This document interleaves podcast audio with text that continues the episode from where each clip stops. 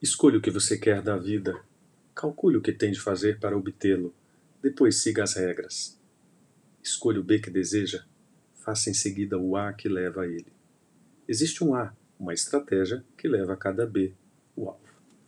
Assim, um importante psicólogo americano definiu a lei da linearidade, a qual todos cumprimos, até com algum esforço, para que a vida funcione bem. Então, em algum momento, descobrimos que ela é fajuta. A vida não é previsível. E por isso fazemos dessas predições do futuro uma dimensão tão fundamental da existência.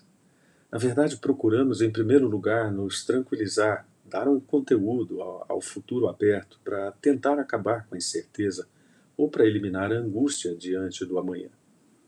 A busca pela segurança, tão evidente nos nossos planejamentos de todo tipo, não evita que, mesmo com todos os avanços científicos e tecnológicos, ainda estejamos à mercê dos espasmos do destino. É bem verdade que temos hoje toda sorte de olhar científico e mecanicista sobre o futuro. Poderíamos dizer, por exemplo, pelo menos sobre nove mega tendências para 2030. Mais gente no mundo, crise climática, restrições de recursos e, e por aí vai.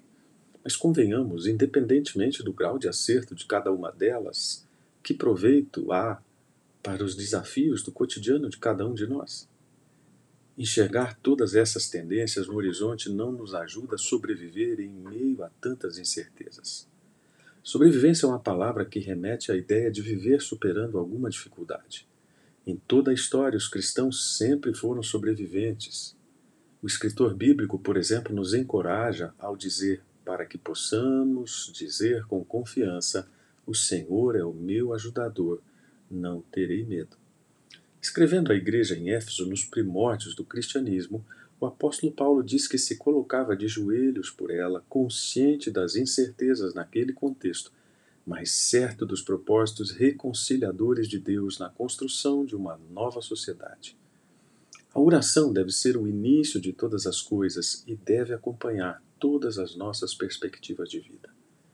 Uma das melhores maneiras de descobrir as principais ansiedades e ambições do nosso coração é analisar aquilo que oramos e a intensidade com que fazemos essas orações. Quem recorre ao Criador de todas as coisas e também ao Pai, que iguala seus filhos em Cristo, sabe que sua vontade na terra e nos céus se cumprirá, dando vitória sobre as incertezas. É claro que experimentar a oração é também experimentar o amor de Deus, ainda que seja grande demais para ser inteiramente compreendido mas é Ele que preenche nossa vida com plenitude e com confiança no poder que vem de Deus. Claro, isso não se dá isoladamente, é uma vivência comunitária também. Somos, ou somos chamados a expressar esse amor como a realidade maior do reino conjuntamente. Isso nos enche de esperança, afinal, Ele é o Pai da família inteira. Ele é o possuidor de infinitas riquezas. Deus é amor e é feliz quem pode dizer isso com toda convicção. Conhecer o amor de Deus é, na verdade, o céu na terra.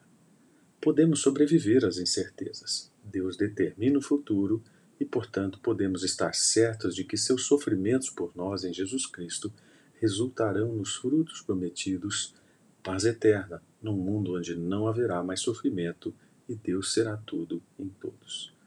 Deus é sábio, bom poderoso e misericordioso o bastante para fazer com que, até os acontecimentos aparentemente mais desastrosos, ocorram para o proveito daqueles que, com humildade, aceitam e adoram Sua vontade em tudo que Ele permite. Cedo ou tarde, teremos de voltar aos valores fundamentais, voltar a Deus. E quando isso acontecer, teremos sobrevivido às incertezas.